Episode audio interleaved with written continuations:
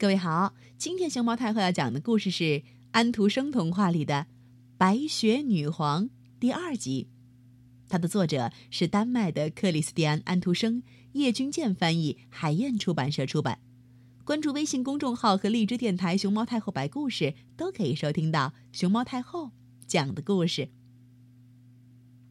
今天我们要讲的是白雪女皇的第二个故事。一个小男孩和一个小女孩，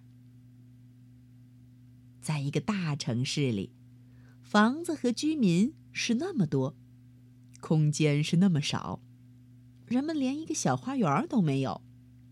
结果，大多数的人只好满足于花盆里种的几朵花了。这儿住着两个穷苦的孩子，他们有一个比花盆略微大一点的花园。他们并不是兄妹，不过彼此非常亲爱，就好像兄妹一样。他们各自的父母住面对面的两个阁楼里，两家的屋顶差不多要碰到一起。两个屋檐下边有一个水井，每间屋子都开着一个小窗。人们只需越过水井，就可以从这个窗子钻到那个窗子里去。两家的父母各有一个大匣子，里边长着一颗小玫瑰和他们所需用的蔬菜。两个匣子里的玫瑰都长得非常好看。现在，这两对父母把匣子横放在水碱上，匣子的两端几乎抵着两边的窗子，好像两道开满了花的堤岸。豌豆藤悬在匣子上。玫瑰伸出长长的枝子，它们在窗子上盘着，又互相缠绕着，几乎像一个绿叶和花朵织成的凯旋门。因为匣子放得很高，孩子们都知道他们不能随便爬到上边去。不过，有时他们得到许可爬上去。俩人走到一起，在玫瑰花下坐在小凳子上，他们可以在这儿玩个痛快。这种消遣到冬天就完了。窗子上常常结满了冰，可是这时他们就在炉子上热一个铜板，把它贴在窗玻璃上，融出一个小小的、圆圆的窥孔来。每个窗子的窥孔后面有一个美丽的、温和的眼珠在偷望。这，就是那个小男孩儿。和那个小女孩。男孩的名字叫加伊，女孩叫格尔达。在夏天，他们只需一跳就可以来到一起；不过在冬天，得先走下一大段梯子，然后又爬上一大段梯子。外面在飞着雪花，那是白色的蜜蜂在集合。年老的祖母说。他们也有一个蜂后吗？那个小男孩问，因为他知道真正的蜜蜂群中都有一个蜂后。是的，他们有一个。祖母说：“凡是蜜蜂最密集的地方，它就会飞来的。它是最大的一个蜜蜂，它从来不在这世界上安安静静的活着。”他一会儿就飞到浓密的蜂群中去了。它常常在冬夜飞过城市的街道，朝窗子里边望。窗子上结着奇奇怪怪的冰块儿，好像开着花朵似的。是的，这个我已经看过。两个孩子齐声说：“他们知道这是真的。”他能走进这儿来吗？小女孩问。“只要你让他进来。”男孩说，“我就要请他坐在温暖的炉子上，那么他就会融化成冰了。”不过，老祖母把他的头发理了一下，又讲些别的故事。晚上，当小小的加一在家里把衣服脱了一半的时候，他就爬到窗旁的椅子上去。从那个小窥孔朝外望，有好几片雪花在外边徐徐的落下来。它们中间最大的一片落在花匣子的边上。这朵雪花越长越大，最后变成了一个女人。她披着最细的、像无数颗星星一样的雪花织成的白纱。它非常美丽和娇嫩，不过，它是冰块，发着亮光的、闪耀着的冰块所形成的。然而，它是有生命的。他的眼睛发着光，像两颗明亮的星星。不过，他的眼睛里没有和平，也没有安静。他对着窗子点头和招手。这个小男孩害怕起来，他跳下椅子，觉得窗子外边好像有一只巨鸟在飞过去似的。第二天，下了一场寒霜。接着就是解冻。春天到来了，太阳照耀着，绿芽冒出来，燕子筑起巢，窗子开了，小孩子们又高高的坐在楼顶水剪上的小花园里。玫瑰花在这个夏天开得真是分外美丽。小女孩念熟了一首圣诗，那里就提起玫瑰花。谈起玫瑰花，她就不禁想起了自己的花于是她就对小男孩唱出这首圣诗，同时她也跟着唱起来：“山谷里玫瑰花长得丰茂，那儿我们遇见圣婴耶稣。”这俩小家伙手挽着手，吻着玫瑰花，望着上帝的光耀的太阳，对他讲话，好像圣婴耶稣就在那儿似的。这是多么明朗的夏天呢！在外面，在那些玫瑰花丛之间，一切是多么美丽呀！这些玫瑰花好像永远开不尽似的。加伊和格尔达坐着看会有鸟儿和动物的画册。这时，那个大教堂塔上的钟恰恰敲了五下。于是，加伊说：“啊！”有件东西刺着我的心，有件东西落进我的眼睛里去了。小女孩搂着他的脖子，她眨着眼睛。哦不，他什么东西都看不见。哦，我想没有什么了，他说。但事实并不是这样。落下来的正是从那个镜子上裂下来的一块玻璃碎片，我们还记得很清楚，那是一面魔镜。一块丑恶的玻璃，它把所有伟大和善良的东西都照得渺小和可憎，但是却把所有鄙俗和罪恶的东西映得突出，同时把每一件东西的缺点弄得大家注意起来。可怜的小加一的心里也沾上了这么一块碎片，而他的心也就立刻变得像冰块。他并不感到不愉快，但碎片却藏在他的心里。你为什么要哭呢？他问。这把你的样子弄得真难看，我一点事儿也没有。呸！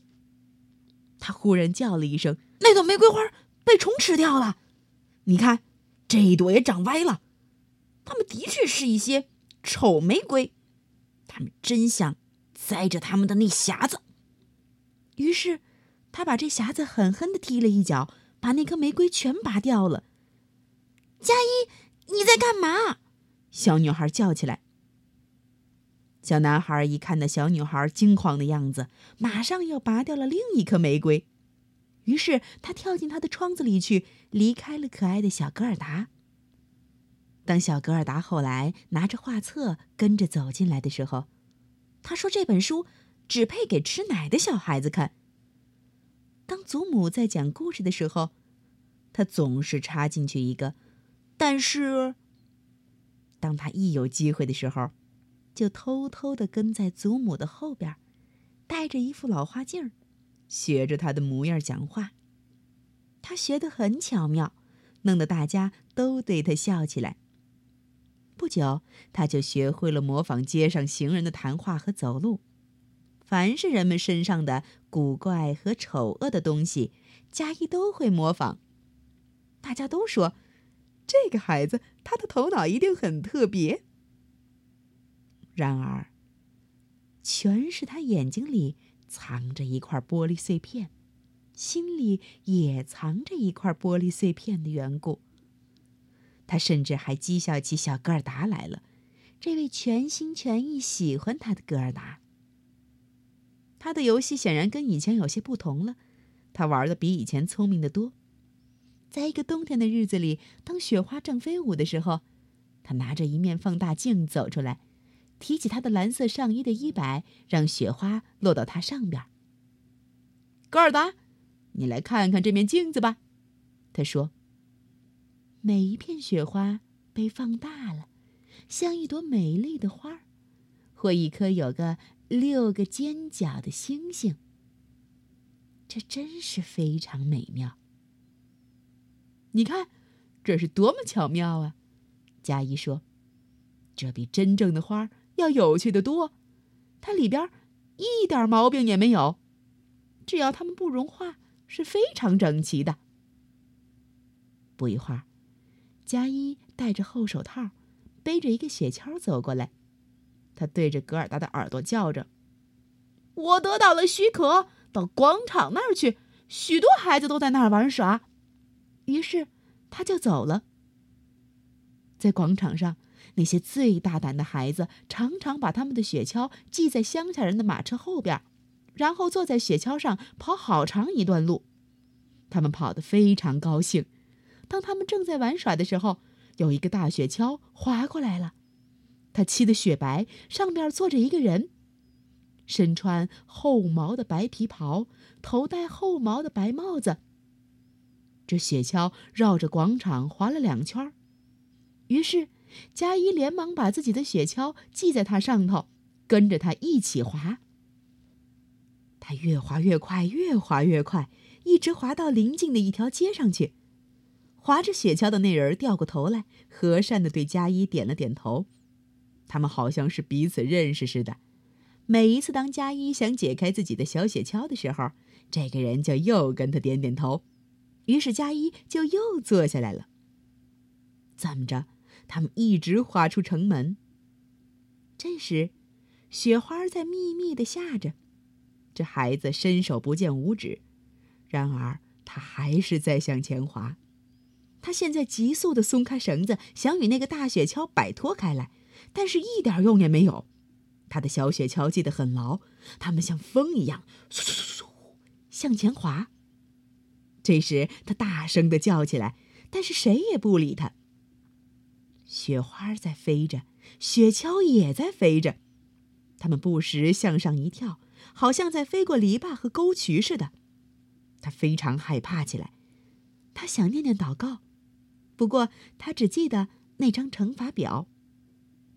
雪花越来越大了，最后看起来像巨大的白鸡。他们忽然向旁边一跳，咚！大雪橇停住了。那个滑雪橇的人站起来，这人的皮衣和帽子完全是用雪花做成的。这原来是位女士，又高又苗条，全身闪着白光。她就是白雪女皇。我们滑行的很好，他说。不过，你是冻得发抖吧？钻进我的皮衣里来吧。白雪女皇把小加一抱进她的雪橇，让她坐在她的身边。白雪女皇还用自己的皮衣把它裹好。小加一好像是坠到雪堆里去了似的。你还感到冷吗？白雪女皇问。并在小加一的前额吻了一下。啊，这一吻比冰块还要冷。他一直透进他那已经成了冰块的心里，他觉得自己好像快要死了。不过，这种感觉没有持续多久，便马上觉得舒服起来。慢慢的，他也不再觉得周围寒冷了。我的雪橇。不要忘记我的雪橇。这是他所想到的第一件事情。雪橇已经被牢牢的系在一只白鸡上了，而这只白鸡正背着雪橇在他们后边拍着翅膀。白雪女皇又把佳伊吻了一下，从此她完全忘记了小小的格尔达、祖母和家里所有的人。你现在再也不需要什么吻了，白雪女皇说。因为如果你再要的话，我会把你吻死的。佳怡望着她，她是那么美丽，她再也想象不出比这更漂亮和聪明的面孔。跟以前她坐在窗子外边时对他招手时的那副模样不同。她现在一点儿也不像是雪做的。在他的眼睛里，她是完美无缺的。小佳一现在一点儿也不感到害怕，他告诉白雪女皇说：“他会心算，连分数都算得出来。他知道国家的整个面积和居民。”白雪女皇只是微笑着。这时，小佳一似乎觉得自己所知道的东西还不太多，他抬头向广阔的天空望，白雪女皇带着他一起飞到乌云上面去。暴风在吹着。呼啸着，好像在唱着古老的歌儿。他们飞过树林和湖泊，飞过大海和陆地，在他们的下边，呜，寒风在怒吼，嗷，